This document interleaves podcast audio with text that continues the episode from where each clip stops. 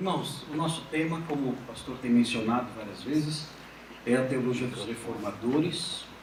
Eu, no primeiro dia, falei sobre o contexto teológico da Idade Média e os problemas que os reformadores tiveram que enfrentar no seu tempo, para que nós pudéssemos compreender os, melhor os contornos da teologia dos reformadores, contrapondo ao pano de fundo teológico daqueles dias. Então, o objetivo é que os irmãos entendessem o grande impacto dessa, dessa uh, grande revolução que foi a reforma protestante e o quanto ela uh, destoou com uh, o pensamento que reinava naqueles dias, na igreja daqueles dias. Depois do segundo dia, nós falamos sobre Martinho Lutero, um pouquinho da história dele, e falamos também sobre o pensamento de Martinho Lutero, mostrando aí a forma como ele também é, revolucionou o pensamento teológico que vinha se desenvolvendo até então. Eu deixei duas coisinhas para explicar hoje. Aqui nesses, nesses, nesse slide aqui tem vários pontos. Eu deixei duas coisas para explicar hoje. Os irmãos vem aí no item 2, aceitava somente dois sacramentos. Ah, e diz assim: o batismo e a ceia, os dois sacramentos que Martinho Lutero aceitava, de acordo com Pedro Lombardo, no século XI, os sacramentos eram sete e eram meios através dos quais a graça chegava às pessoas. Aqui nós vemos apenas dois sacramentos, o batismo e a ceia, eram atos simbólicos instituídos por Deus. E um fator importante aqui, eles não funcionam ex opere operato, mas sim exigem fé do participante. Então, o que, é que significa isso? O que significa essa expressão ex opere operato? Essa expressão ela surgiu dos debates de Agostinho de Hipona com os donatistas. Os donatistas eles é, surgiram no norte da África no finalzinho do século IV, na virada para o século V, eles surgiram no, no, no norte da África dizendo o seguinte: olha, para que os atos de um bispo sejam válidos, é necessário que a vida desse bispo seja uma vida íntegra, seja uma vida pura, uma vida que reflita a verdadeira fé. Eles eh, criaram essa concepção da, da, validade dos atos do, do ministrante, depender da conduta e da fé do ministrante, porque eles não estavam de acordo com a eleição de um bispo que tinha sido escolhido e do conselho que havia participado da escolha daquele bispo, participava, tinha participado um traditore, ou seja, um bispo que na época da perseguição tinha abandonado a fé. Por causa disso, eles diziam: olha, como a investidura desse bispo foi teve a participação de um bispo infiel, essa investidura não valeu. Por quê? Porque os atos de um bispo só são válidos quando a vida dele é uma vida íntegra, uma vida que reflita a fé verdadeira. Agostinho se indispôs contra os donatistas, dizendo o seguinte: olha, os atos de um bispo, para serem válidos, não dependem da conduta dele. Porque se, se os atos de um bispo, para serem válidos, dependessem da conduta dele, nenhum de nós teria segurança nenhuma por exemplo, o ato de casar alguém, de unir alguém em matrimônio. Já imaginou se o seu casamento, para ser válido, dependesse da fé, da conduta, da ortodoxia da pessoa que celebrou o seu casamento? Se dependesse disso, talvez muitos aqui teriam que dizer: olha, meu casamento não foi válido. Uh, há vários casais crentes que se casaram na época da incredulidade, na Igreja Católica. Esse casamento foi válido? O ato desse, desse bispo valeu alguma coisa? ele, ele sendo um bispo católico, com todas as superstições romanistas. Então, a, a ideia donatista de que o ato depende do, do perfil, do caráter, da ortodoxia, da fé, da firmeza do bispo ministrante, deixa todo mundo numa situação de extrema insegurança. O pastor que me batizou, quando ele me batizou, ele estava bem com Deus? Se ele não estava bem com Deus, então meu batismo não valeu. O pastor que ministra a ceia, se no dia que ele ministra a ceia, ele não está de bem com Deus, será que aquela, aquela ministração é válida? Eu estou realmente participando da ceia do Senhor? Ela é legítima, aquela celebração?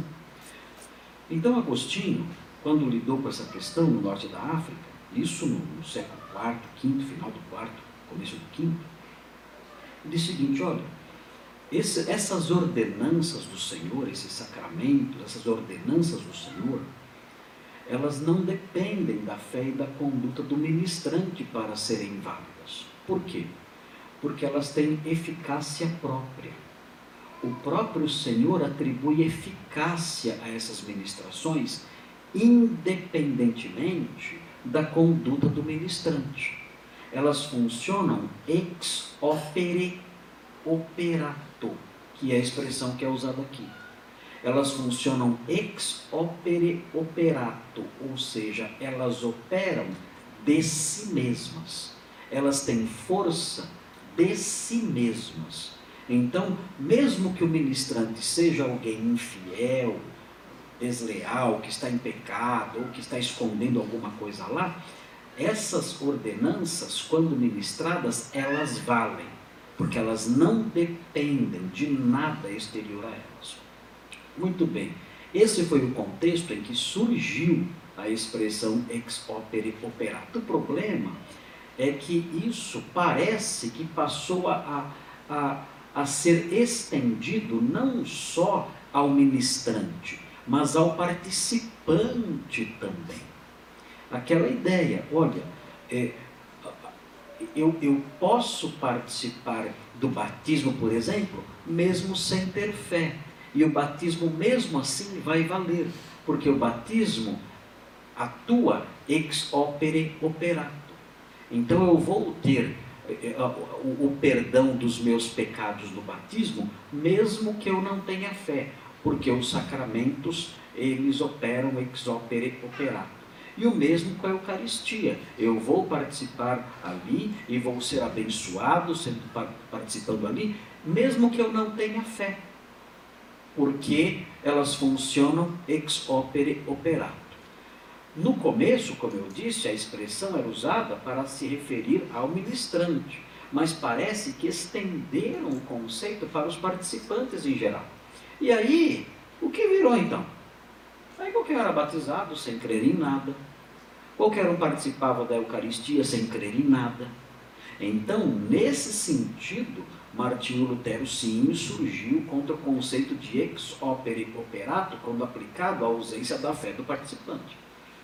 Nós até concordamos dizendo, olha, a, a ordenança ou o sacramento, como usavam a linguagem na época, o sacramento ele opera ex opere operato em relação ao ministrante. De fato, isso concordamos com isso, mas não em relação ao participante.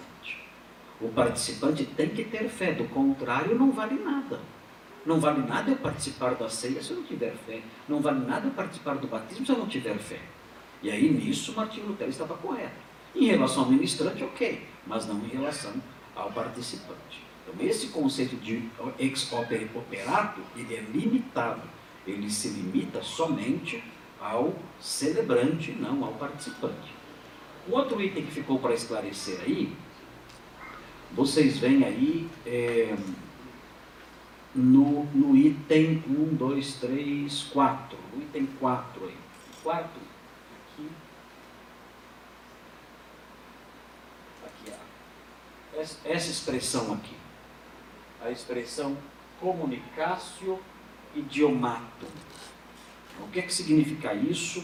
Ah, Martinho Lutero usou desse conceito da comunicatio idiomatum, ele usou desse conceito para defender a ubiquidade do corpo glorificado de Cristo, para dizer que o corpo de Cristo está em todos os lugares, inclusive está presente nos elementos da ceia. Ele dizia, olha, o corpo de Cristo é humano, é, é de carne e ossos, ele está em carne e ossos no céu, mas ele é ubíquo, ou seja, ele é onipresente, de maneira que ele pode estar presente junto com os, os elementos do pão e do vinho é a consubstanciação. E ele disse que isso podia acontecer, mesmo ele tendo um corpo de carne e osso, por causa da, do, do, conceito de comunicatio idiomatum. O que é, o que é isso? O que é comunicatio idiomatum? Comunicatio idiomatum é uma expressão que surgiu a partir dos grandes concílios cristológicos, especialmente do concílio de Éfeso, em 431, na Turquia contra ah, o nestorianismo. A Comunicatio Idiomatum dizia o seguinte: olha, é, os atributos da natureza divina de Cristo são transmitidos à natureza, à natureza humana de Jesus. E vice-versa. Os atributos da natureza humana de Jesus são comunicados à sua natureza divina. Existe um intercâmbio de atributos, uma comunicação de atributos. É a comunicatio idiomatum. Por que esse conceito foi desenvolvido? Porque para que nós não façamos o que muitos crentes hoje em dia fazem, que é uma divisão é, exagerada no funcionamento das naturezas, das duas naturezas de Jesus. Se eu perguntar assim para vocês, qual foi a parte de Jesus que morreu na cruz? A parte humana ou a parte divina? Eu tenho quase certeza que 90% dos que estão aqui vão dizer a, foi a parte humana que morreu, a parte divina não morreu. E esses 90%, ao responderem isso, seriam todos queimados na fogueira na Idade Média. Porque você não pode afirmar isso. Porque se você afirmar isso, você cai no nestorianismo, que faz essa divisão das duas naturezas. É aquela história. Maria, o problema do nestorianismo era o quê? Maria é mãe da parte humana ou da parte divina? Maria é mãe de Jesus, ela é mãe de Cristo ou ela é mãe de Deus? Hum? Você vai dizer, não, ela é mãe de Cristo, ela não é mãe de Deus. Se, você falar que ela é mãe de Deus, vão dizer que você é católico. Na verdade, quando surgiu a expressão mãe de Deus no concílio de Éfeso, o objetivo não era enaltecer Maria. Era simplesmente afirmar que o ente santo que estava dentro dela era divino. E nesse sentido é corretíssimo dizer que ela é mãe de Deus. Nós só não falamos que ela é mãe de Deus porque isso vai gerar um grande desconforto na nossa igreja e isso vai gerar associações com o romanismo e com a, Mario, com a mariola, mariolatria. Mas a expressão mãe de Deus, levando-se em conta o que a originou, o, combate ao nestorianismo no ano 431, levando-se em conta esse contexto e o objetivo da criação dessa expressão, ela é absolutamente correta e ortodoxa. Eu posso dizer sim, Maria é mãe de Deus, porque aquele bebê que estava na, na barriguinha dela lá era Deus homem. Era homem Deus. É certo eu dizer que ela é mãe de Deus. Então, é, essas divisões que tentaram fazer nas duas naturezas estavam erradas. E para, para salvaguardar a cristologia correta, disseram: olha, é correto falar, por exemplo, que Deus morreu. Mas como? Como é correto falar que Deus morreu? Olha, os atributos da humanidade foram transmitidos aos, ao, à, à natureza divina, de modo que Deus pôde provar a morte. Qual parte de Jesus perdoava pecados? A parte humana ou a parte divina? Alguém responde, a parte divina. É errado. É errado. Eu não posso fazer essa distinção. Não posso falar essa parte fazia isso, essa parte fazia aquilo. Os atributos das duas naturezas se comunicavam, de modo que a natureza divina perdoava pecados junto com a humana. Quem morreu na cruz? O homem, Deus. Deus provou a morte. A, a, o atributo mortalidade foi provado pelo Deus ah, encarnado. Ah, ah, se eu perguntar quem se cansava e tinha sede e tinha fome, a parte humana ou a parte divina de Jesus? Vocês responderem a parte humana, mais uma vez, vão torrar na fogueira. Não. Deus, pela comunicação dos atributos, Deus experimentou fome, sede, cansaço, sem detratar a sua divindade. Então, a, a, a expressão comunicatio idiomatum mostra as duas naturezas experimentando o que pertence uma à outra. Porque Jesus era uma pessoa, era um ente só. Ele não desligava uma natureza e usava uma uma hora e usava outra na outra. Não chegava assim, agora eu vou usar minha natureza humana. E tinha fome, tinha sede, morria.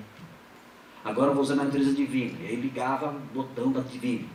E aí perdoava pecados, era onisciente. Não, não era assim. A, a natureza humana e a divina andavam juntas nessa comunicação de atributos. Então Martinho Lutero usou essa expressão, comunicatio idiomatum, para dizer, olha, Jesus, ele tem um corpo físico, sim, humano, ele é um homem, mas, pela comunicatio idiomatum, ele tem um corpo humano físico, mas ele é onipresente. De modo que o corpo humano de Jesus é onipresente em virtude da comunicatio idiomatum. Então é correto dizer que o corpo humano dele sendo onipresente por causa da comunicácio idiomato, está presente no pão e no vinho. E aí ele afirmou a doutrina da consubstanciação, que é quase que uma irmã gêmea da transubstanciação católica. Qual que é a diferença? Na transubstanciação, que é a doutrina romanista, aprovada em 1215 pelo quarto concílio de Latrão, que é, Latrão é um bairro em Roma, é, essa doutrina aprovada ali em Platão em 1215, pelo quarto concílio, ela dizia o seguinte, os, os elementos é, da, da, da, do pão e do vinho, no caso ali seria um elemento só, né, da hóstia, esses, é, essa, essa substância, depois das palavras de consagração do padre, essa substância é transformada em carne, sangue, ossos e cabelos ela é transformada nisso. De modo que o que você come é realmente carne, sangue, ossos e cabelos de Jesus.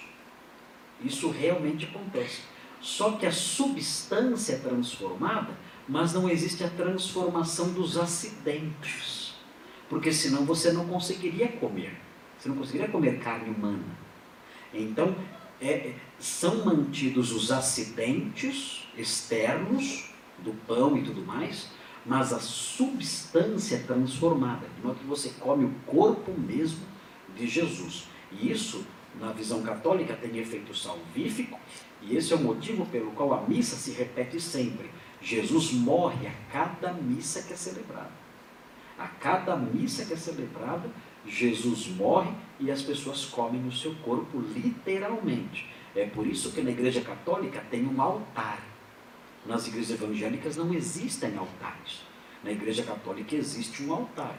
Por que existe um altar? Porque no altar é, real, é realizado o sacrifício de Jesus, diversas vezes, toda semana, em vários lugares.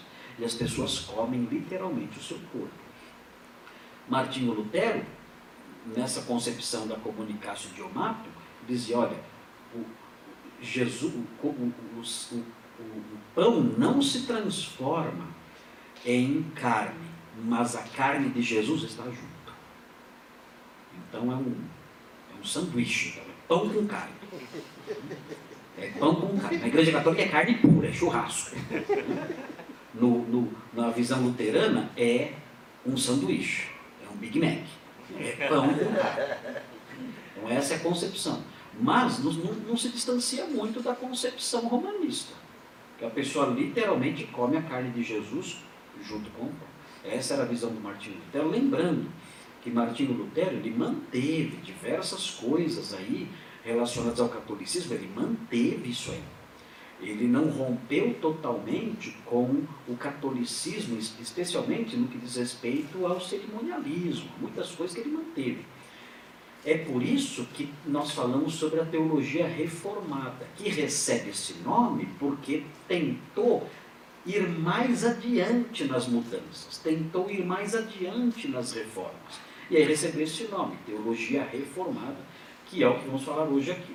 Vamos então hoje iniciar o assunto sobre a teologia reformada e vamos falar hoje sobre o rico ou Udrich Zwingli, que é um reformador também de primeira geração, contemporâneo de Lutero, mas enquanto Lutero realizava sua reforma na Alemanha, causando ali um impacto tremendo, Zwingli também realizava ali a sua reforma na Suíça.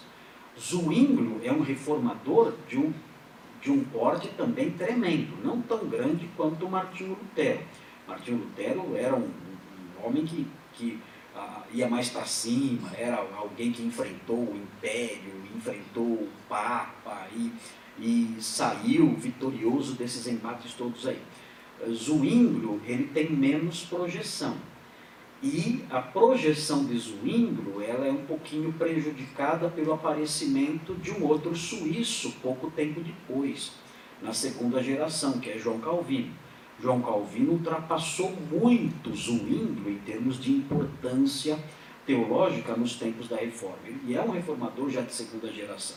Ele nasceu em 1509, quando Martinho Lutero eh, fixou as teses na, na, na porta da igreja Wittenberg, é, é, é, o Calvino tinha oito anos de idade. Então, ele é um reformador que vem depois, mas ele teve impacto muito maior. Nós vamos ver isso aí depois também, a teologia de João Calvino. Mas nós vamos ver hoje a teologia de Udrich Zwingli. E antes vamos conhecer aí um pouquinho é, da, da teologia reformada, da sua da sua origem e tudo mais, alguns princípios básicos aí, nós vamos ver. É, na sequência aqui, vocês estão vendo, isso aqui, isso aqui é, é, é um documento assinado aí pelos participantes do colóquio de Marburgo. O que foi isso? Os reformadores é, de primeira geração, você vê aí Martinho Lutero é o primeiro a assinar o documento, está em destaque aí, e ah, o terceiro de cima para baixo é o rico Zwinglio, que assina também o documento. O que aconteceu? Os reformadores alemães e os reformadores suíços, eles tentaram eh, se aproximar, mas encontraram uma grande barreira na concepção que eles tinham acerca da ceia do Senhor. A teologia dos reformadores eh, não se harmonizava nesse ponto.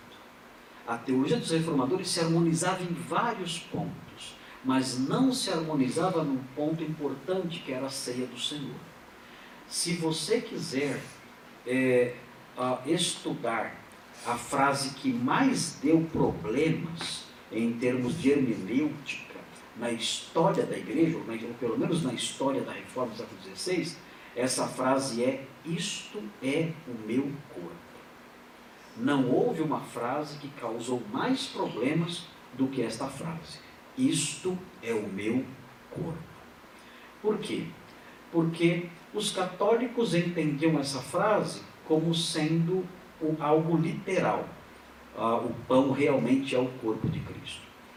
Lutero entendia também a frase como sendo literal, mais especificamente como sendo uma sinédoque. E ah, o rico Zwinglio entendia a frase como sendo uma metáfora, como sendo um símbolo. Ele dizia: olha, assim como Jesus na cruz olhou para o discípulo amado e disse: é, Filho, eis aí a tua mãe, e, e mãe, eis aí o teu filho. Ele não estava dizendo que ele era realmente filho dela, ou que ela era realmente mãe dele. Ele estava dizendo: olha é, filho, esta é como se fosse a sua mãe. É, mãe, este é como se fosse o seu filho. É uma forma de falar simbólica, é uma metáfora. Não é literalmente mãe, não é literalmente filho. O mesmo acontece aqui. Ah, é, Jesus ele não estava segurando um pedaço dele mesmo quando ele mostrou o pão e disse: Isto é o meu corpo. Ele estava segurando um pedaço dele. Ele está dizendo: Isto é como se fosse o meu corpo. É um símbolo do meu corpo. Mas Martinho Lutero não aceitava essa concepção. Então, por causa disso, os reformadores alemães e os reformadores suíços se reuniram para esse colóquio, colóquio de Marburgo. E enquanto eles debatiam, ficou bastante evidente qual era o perfil, uh, o perfil psicológico de Martinho Lutero, que era um homem muito rude, era um homem muito teimoso. A teimosia de Martinho Lutero foi boa em diversos aspectos. Ele nunca recuava. Martinho Lutero nunca recuou, ele nunca deu um passo atrás, nunca. Ele enfrentou o Papa sem recuar, ele enfrentou o imperador sem recuar, e isso foi bom.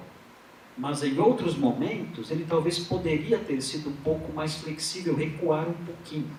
Mas não fazia parte do perfil dele essa inclinação para recuar. Então o que aconteceu? Ele se sentou numa mesa e ele pegou um giz e ele escreveu na mesa a frase: Isto é o meu corpo. Ele escreveu ali. E escreveu na toalha. E enquanto Zwinglio e os seus amigos apresentavam os seus argumentos, ele não debatia. Ele só apontava para a frase: Isto é o meu corpo numa atitude orgulhosa, numa atitude de indisposição para o debate, numa atitude de desprezo, de humilhação. E eles falavam, falavam, falavam, e Lutero só apontava o dedo para eles. Só mostrava, batia esse dedo. Então isso foi gerando uma irritação. Até que chegou o um momento em que eles, é, é, os ânimos se acirraram e eles brigaram e pediram um tempinho para as duas delegações ali é, confabularem em separado. E aí a delegação suíça voltou para a reunião e disse: Olha, nós temos uma, uma, uma maneira de pensar diferente nesse ponto, mas nós cremos que é possível nós darmos as mãos e nos unirmos pelo, pelo bem da reforma que ultrapassa a questão ligada à ceia. Então nós queremos estender a vocês, né, e a Lutéria, e aos seus companheiros, nós queremos estender a vocês a destra da concórdia, a nossa mão de amizade. E Zwingli estendeu a mão para Lutero. E Lutero respondeu: Nós não somos do mesmo espírito. E virou as costas, não deu a mão. Então, o que aconteceu? Ah, entre os reformadores surgiu uma divisão que se perpetuou até hoje. Então, você tem a igreja luterana de um lado e você tem a igreja reformada de outro. E a, a briga foi precisamente por causa da ceia do Senhor. É curioso que a ceia do Senhor deveria unir as pessoas, né? É a mesa da comunhão. É a mesa da comunhão, é a mesa da paz. Mas foi exatamente a mesa do Senhor que deu causa a essa divisão terrível aí na Eva protestante, algo realmente que é um pouco vergonhoso até, né? até por parte de Lutero, né? algo, algo vergonhoso. Muito bem, e aí a gente vê dessa forma como eram as, as, as convicções dos reformadores nesse particular. Até hoje existe, existem distinções no que diz respeito à ceia, no, no denominacionalismo atual existem distinções ah, ligadas à ceia, nós vemos as, as diversas denominações, denominações não tendo um diálogo harmonioso nesse campo. Né? Os presbiterianos acreditam que Jesus Cristo está presente nos elementos de forma espiritual. Eles não creem na consubstanciação, mas eles creem que há uma presença espiritual de Jesus nos elementos. Até é por causa de 1 Coríntios 10, que diz que a participação do pão é a participação do corpo de Cristo. Então eles entendem que existe uma participação espiritual, que o Senhor já está presente espiritualmente nos elementos.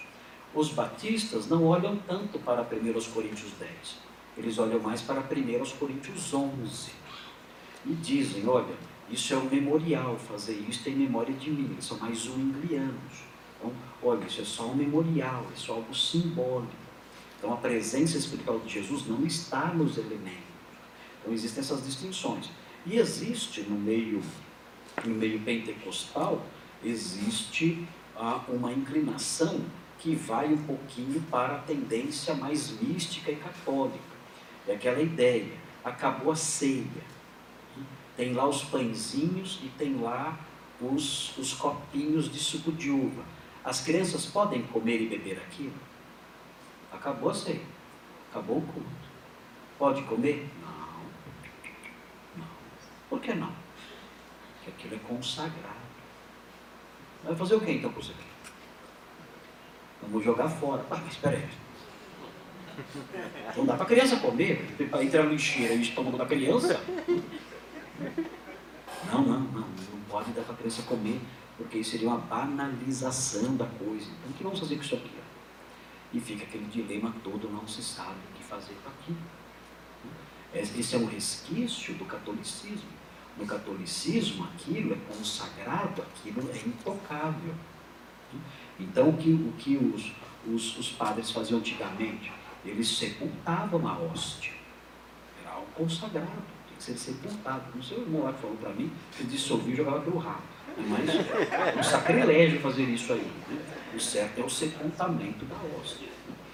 Então, existem essas concepções ainda hoje aí. A ceia do Senhor é aquele momento apenas lá, aquilo é pão e vinho apenas, não existe nada de sagrado em si. Naquilo. Acabou a ceia do Senhor, aquele pão, aquele vinho, não há consagração daquilo. Não existe consagração do pão, consagração do vinho, nada disso. Não existe consagração desses elementos. São apenas símbolos que são usados naquele momento. Acabou o momento, não é mais símbolo de nada.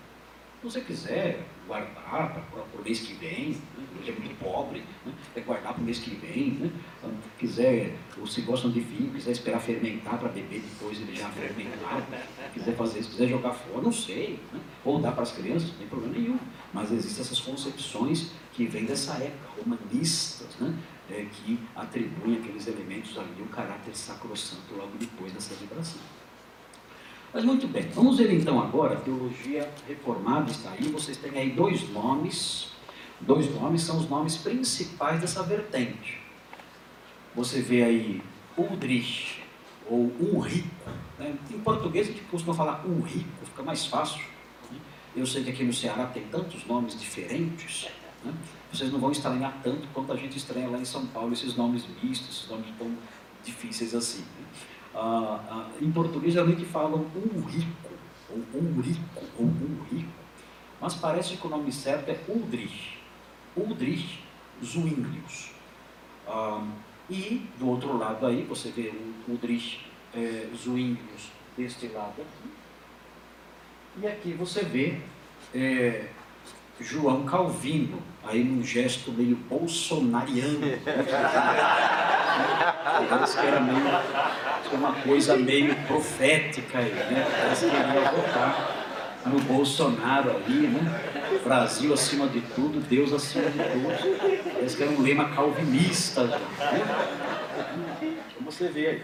Ah, esses dois nomes são nomes é, cruciais para a teologia reformada e nós vamos é, conhecê-los melhor aí, hoje e amanhã, e vamos entender a teologia desses homens. Começando hoje com a teologia de Ulrich Zwingli, que é, como eu disse, um homem um reformador de primeira geração, mas que é, não teve todo o impacto que é, Lutero teve e Calvino teve posteriormente. Mas nós que somos batistas, eu sei que a escola Charles Spurgeon, claro, todos sabem, é uma escola ligada à, Igreja Batista de Parquelândia, agora ligada à Igreja Batista aqui de Limoeiro, do Norte, ah, nós, nós encontramos dentro da vertente reformada aí, do grupo que se simpatizou bastante por Udrich Zwingli, nós encontramos a origem dos anabatistas,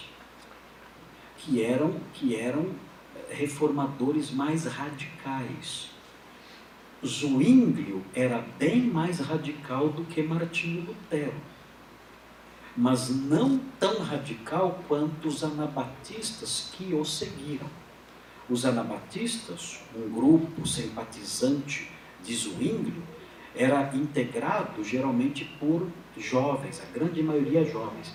E eles queriam um rompimento dramático com Roma, um rompimento realmente radical com Roma, uma reforma completa.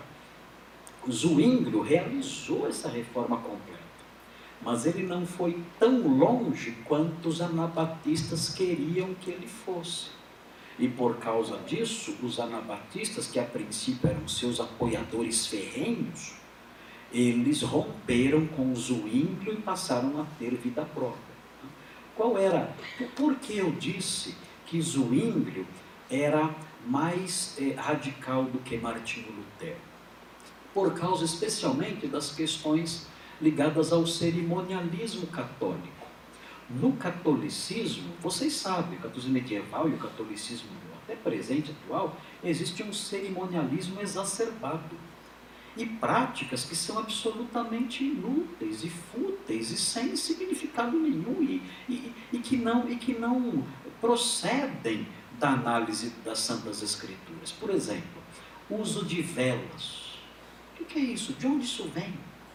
De onde vem o uso das velas? Por que usam velas? Outra coisa, imagens de escultura. Isso está errado. Crucifixos sinal da cruz. A tonsura, nas ordens monásticas, que eles raspam aqui, o cabelo aqui, em cima, tonsura. Ah, o uso do incenso na missa. Essas coisas todas, ah, a, a visão de Lutero e de Zwingli em relação a elas era ligeiramente diferente. Como era diferente? Simples. Lutero pensava assim, Lutero dizia assim, se a Bíblia não proíbe, pode fazer. Se a Bíblia não proíbe, pode fazer. A Bíblia proíbe fazer o sinal da cruz? Não. Não pode fazer. A Bíblia proíbe usar vela? Não pode fazer. A Bíblia proíbe usar crucifixo? Não. Então pode fazer. Agora, para Zwinglio, a análise era diferente. Ele dizia o seguinte: o que a Bíblia não prescreve, não pode fazer. Percebe a diferença? O que a Bíblia não prescreve, não pode fazer. Então, a Bíblia prescreve o sinal da cruz? Não. Então, não pode fazer. A Bíblia prescreve o uso do incenso? Não. Então, não pode fazer. A Bíblia prescreve as vestes sacerdotais para o, para o ministro cristão? Não. Então, não deve fazer. Então, por causa disso, Zwinglio ele foi muito mais severo nessas questões do que Lutero. Tanto que John, o, Johannes Eck, que era um, um, teólogo católico de bastante renome na época, e que, e que, e que debateu com Martinho Lutero logo no começo, ah, quando Martinho Lutero começou a ter essa projeção, esse John Eck, o Johannes Eck, disse o seguinte, olha, ah, as igrejas lá em Zurique, onde Zwingli atuava, as igrejas tornaram estábulos. Porque eles destruíram os altares, destruíram as imagens, apagaram as pinturas todas. A, igreja virou um estábulo. Zwingli chegou até a tirar o órgão da igreja. Não, a Bíblia, a Bíblia manda, não, então tira. Até isso ele fez. Então ele foi bastante radical. Mas os anabatistas achavam que ele era pouco radical. Por quê? Especialmente por causa do batismo infantil. É, Zwinglio manteve o batismo infantil. E os anabatistas entendiam que isso não deveria ser mantido. E o, o, o, o poder público, né, o governo civil, apoiou Zwinglio nisso aí e começaram inclusive a executar anabatistas que eram rebatizados. Se o batismo infantil não vale, então a pessoa que foi batizada quando criança tem que ser batizada de novo. É o que a gente faz até hoje, não faz? Na igreja batista não fazemos isso. Eu já cansei de batizar presbiteriano. A minha esposa era presbiteriana, eu batizei ela de novo. Então, isso aí é, é, é o costume batista, isso vem dos anabatistas. Só que em Zurique isso não foi aceito de forma nenhuma. E começaram a executar anabatistas como? Por afogamento.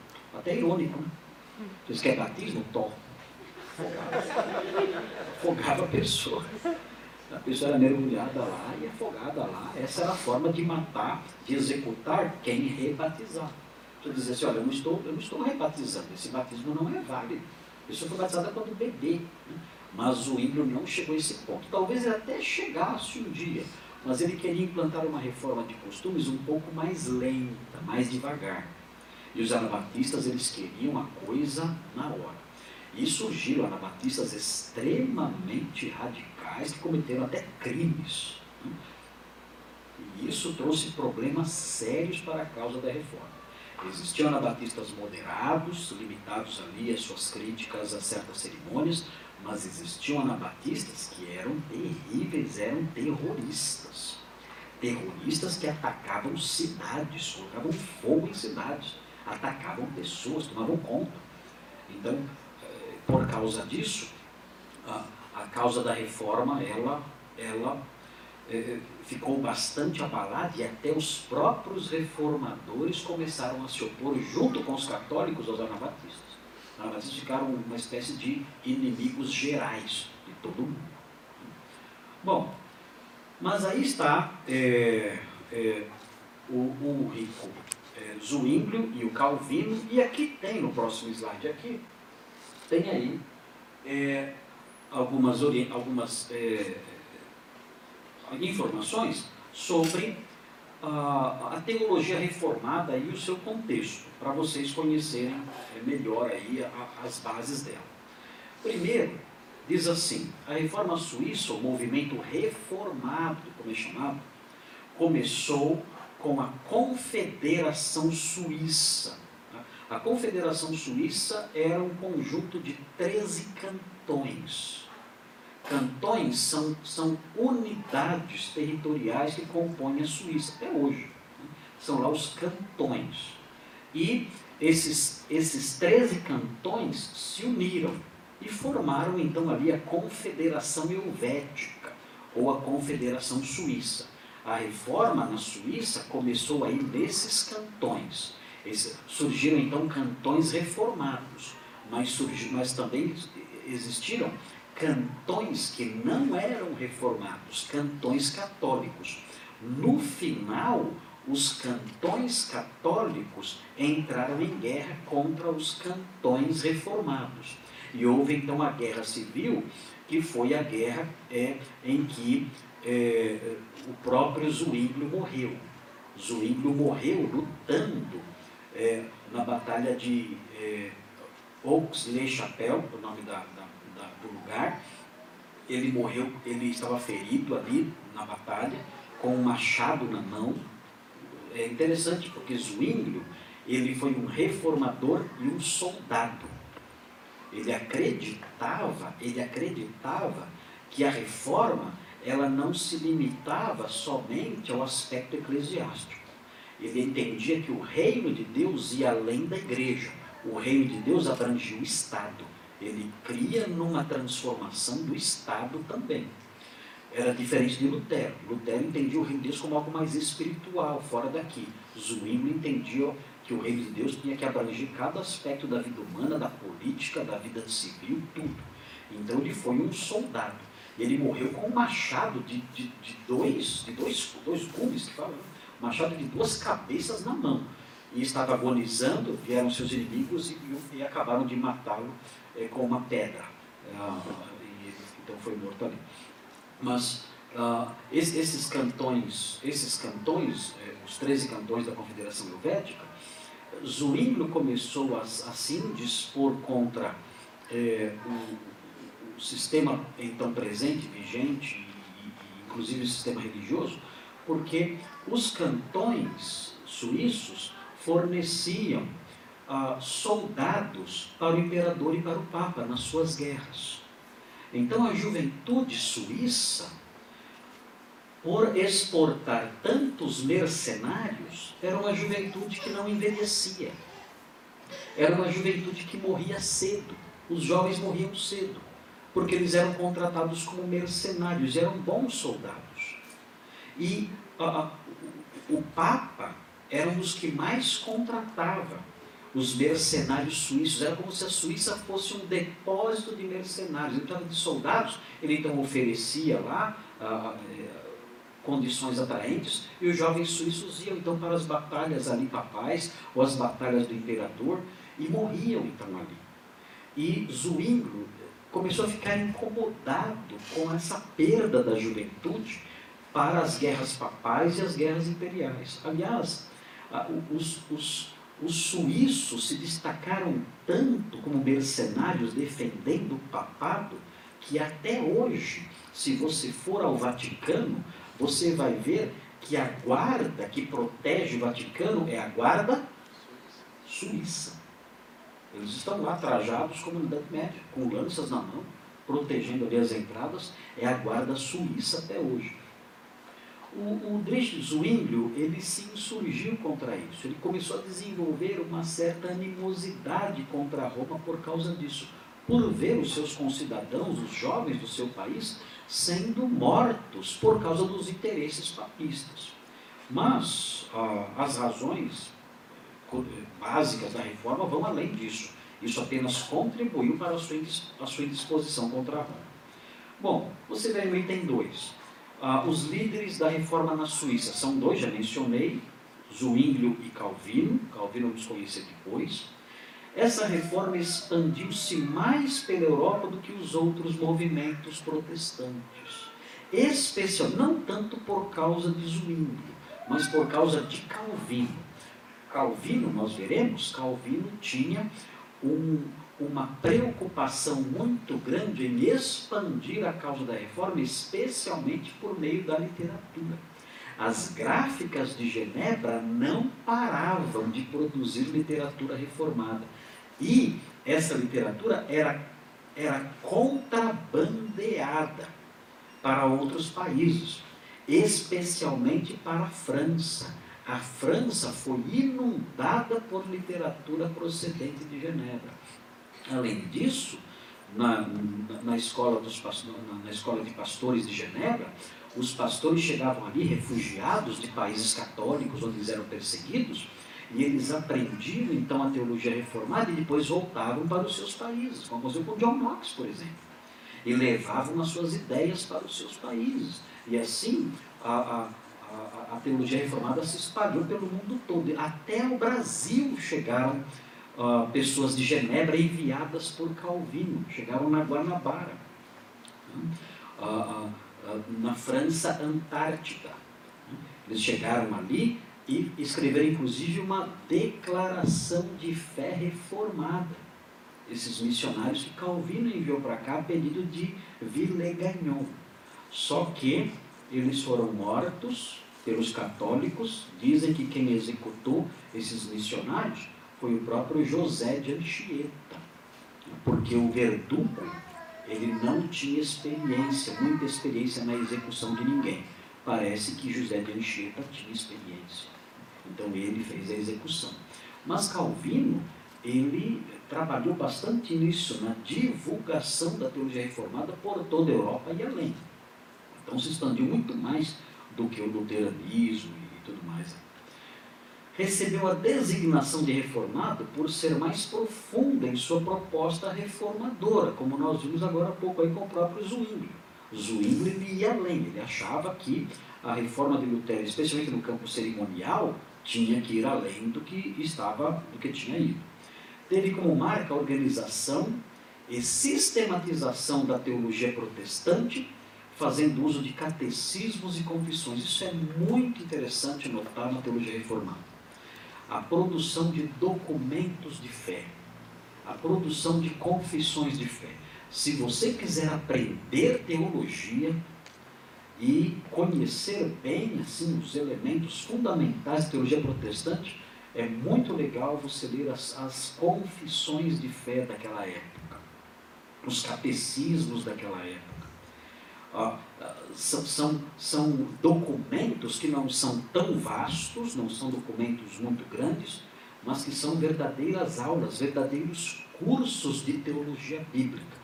E nós percebemos essa tendência no movimento reformado, no movimento ali fixado nessa região de Suíça, Holanda e tudo mais. Eles produziram isso, o maior documento que eles produziram foi a Confissão de Fé de Westminster, produzida cerca de 100 anos depois, em 1643 e 1648. Confissão de Fé de Westminster, que até hoje é a confissão de fé dos presbiterianos. Os presbiterianos, muitos deles se apegam à confissão de fé de Westminster como se fosse quase que é, mais um livro da Bíblia. Alguns são bem apegados, ferrenhamente apegados à Confissão de Fé Westminster, como um documento praticamente inerrante e infalível. Nem todos veem dessa forma, mas alguns que eu conheci que entendem que a confissão ela é praticamente perfeita. na sequência aí, a sua teologia é conhecida como calvinista também como teologia reformada ou tradição reformada.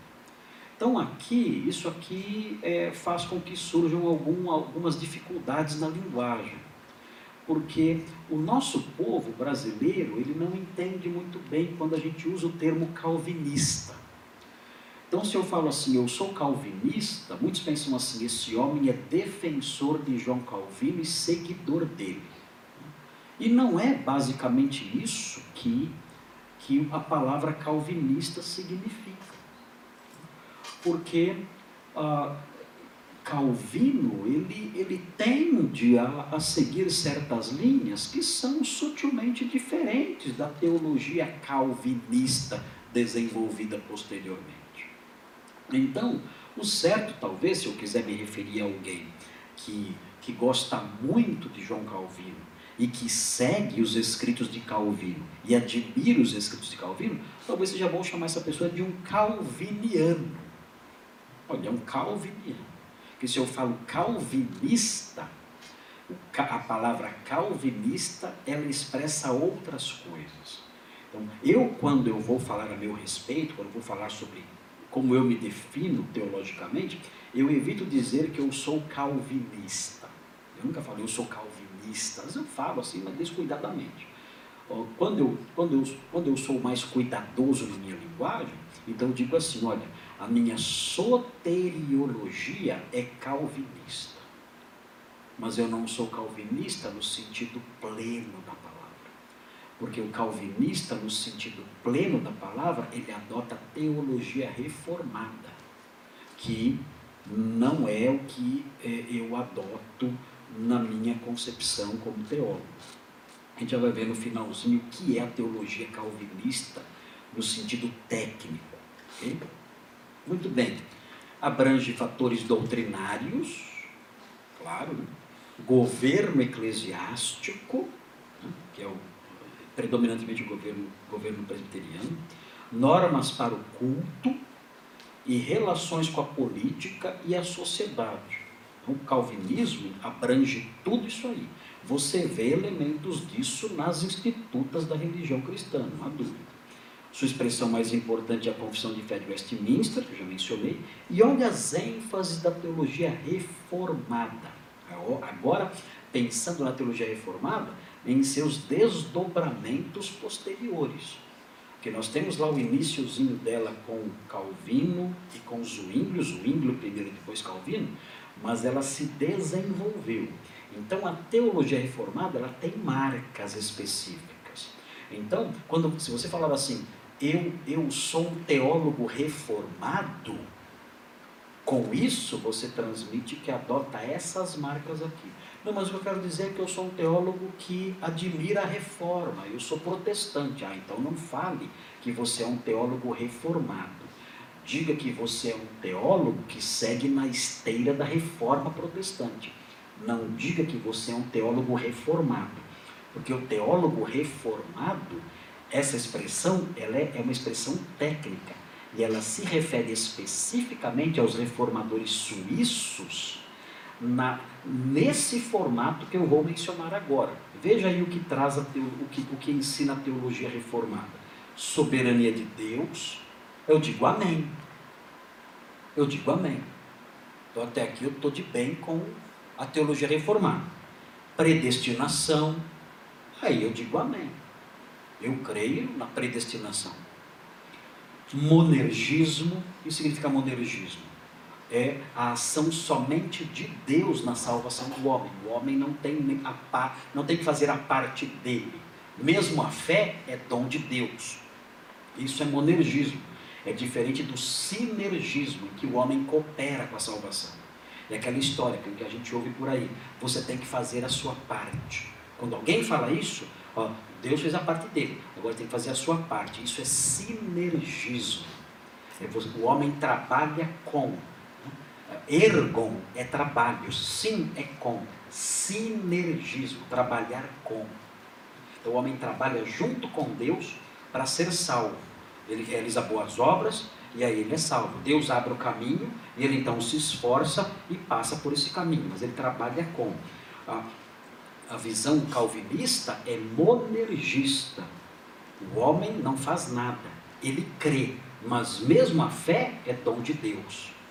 Pela graça sois salvos, mediante a fé, isto não vem de vós, é dom de Deus. Logo aos gentios também foi concedido arrependimento para a vida. Então, então tudo isso aí é, é, é, a base do monergismo. Deus concede a fé, o homem não faz nada para ter. Ele, ele, ele crê porque Deus abre seu coração. E aí vem os dois pactos, o das obras e o da graça. É aqui que eu digo, isso eu já não acredito. Eu não acredito nessa concepção. A concepção dos dois pactos, o pacto das obras e o pacto da graça. Para explicar isso para vocês, nós teríamos que fazer outra semana magna, pastor, para explicar o que é o aliancismo ou o pactualismo. O aliancismo e o pactualismo dividem a história da redenção em dois pactos o pacto das obras feito com Adão e o pacto da graça que reúne uma série de outros pactos até o novo pacto. Então, eles dizem: olha, houve um pacto das obras lá com Adão no Éden. E esse pacto era o seguinte: olha, eu vou, eu vou fazer a minha parte, você faz a sua. Eu te dou a vida eterna. Mas você não pode comer da árvore. Esse foi o pacto. É o pacto das obras. Quando Adão não cumpriu o pacto, então veio o pacto da graça, que se estende até hoje, que passou pela lei, que passou, que, que, que chegou até que passou pelas diversas pacto noédico, o pacto davídico, o pacto abraâmico, o novo pacto agora, tudo isso faz parte de um pacto só que é o pacto da graça. Eu não entendo assim o desenvolvimento da teologia cristã. Eu não sou aliancista. Eu entendo que o pacto das obras está no mesmo nível que o pacto Donald. Não existe isso. O pacto das obras e pacto Donald, para mim, é a mesma coisa. Eu não vejo pacto nenhum lá no Éden.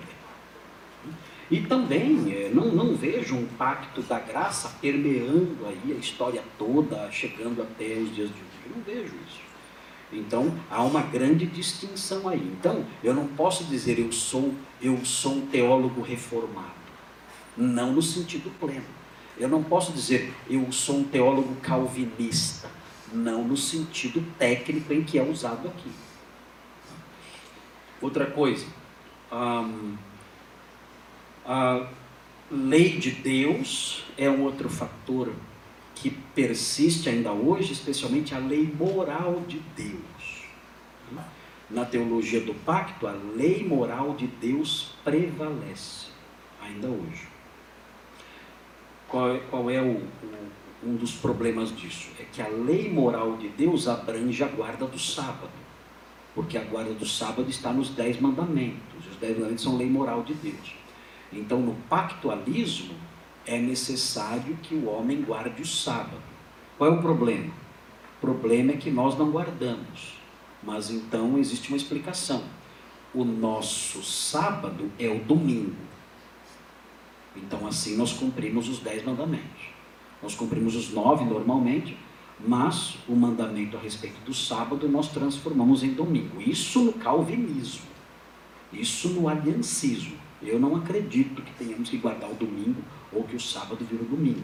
Por isso eu não posso dizer que eu sou calvinista, que eu sou um teólogo reformado. Eu não vejo base nenhuma para dizer que a segunda virou terça, que a terça virou quarta, que a quarta virou quinta e assim por diante, ou que o sábado virou domingo. Não tem base nenhuma para afirmar isso. Dizem que é porque Jesus ressuscitou no domingo. Mas ele, mas ele morreu na sexta. Então, que diferença faz o dia? Que, que alteração isso traz? E onde encontramos isso na Bíblia? Em lugar nenhum. Então, eu não posso dizer que eu é, é, sou calvinista porque eu não dou essa ênfase na lei moral de Deus. Aí. Ah, outro aspecto, o aspecto da circuncisão, que não compõe a lei cerimonial, mas que compõe um dos pactos. A circuncisão tem que ser mantida porque ela, ela é, faz parte do pacto abraâmico. E o pacto abraâmico é o pacto da graça. E o pacto da graça abrange a igreja. Então eu tenho que circuncidar os meus filhos. E a igreja não circuncida seus filhos. Então o que nós fazemos? Nós batizamos as crianças. O batismo é a circuncisão cristã. Com a diferença que a gente batiza menina também. Ou seja, nós circuncidamos meninas também caso, teríamos que fazer isso. Então, o que é o batismo infantil? É uma forma de uh, vivenciar o pacto abraâmico, que é um componente do pacto da graça. O batismo infantil é a circuncisão cristã. Uh, e isso é, é, algo de que eu, é, pessoalmente, eu não aceito essa concepção, mas a teologia calvinista aceita essa concepção. Então, o, quando eu, se alguém disser eu sou calvinista, no sentido pleno e técnico, o que vem é, presente nesse nome, o que vem carregando esse nome, é essa concepção também. O governo representativo, presbíteros e concílios, não é, não é um governo congregacional, no calvinismo, não é um governo congregacional como na Igreja Batista, não é um governo congregacional em que, em que cada crente participa das decisões da igreja, mas sim os concílios e os presbíteros e o, e o princípio regulador do culto. O princípio regulador do culto é, impõe que ah, quem, quem deve ditar o que tem no culto é o adorado e não adorador. É um princípio bom esse, é um bom princípio. Nós não temos autoridade para criar elementos e inseri-los no culto. O único que tem autoridade para determinar como deve ser o culto é o adorado, é Deus. Então, Deus, na sua palavra, estabelece o culto com que elementos? Ah, com leitura bíblica, pregação, cânticos, oração. Então, tudo isso deve estar presente no culto cristão. Agora, ah, dança. Dança no culto? Não, isso não, então não vai ter. Ah, teatro Também não tem culto. O que mais? Enfim, uh, o, próprio sacrifício da missa, não, isso não. O uso de incenso também não. Nós não temos liberdade de inserir no culto aquilo que nós achamos melhor. Não podemos fazer isso. Só Deus pode fazer isso. A ênfase, então, no princípio regular. Então, esses são, em linhas gerais, os elementos aí presentes na teologia reformada. Então, no próximo bloco aí de nosso encontro, nós vamos ver aí o rico Zuínglio, que aparece aí na sequência, e vamos ver o pensamento específico dele. Vamos conhecer a teologia de um rico Zuínglio, especificamente a teologia dele.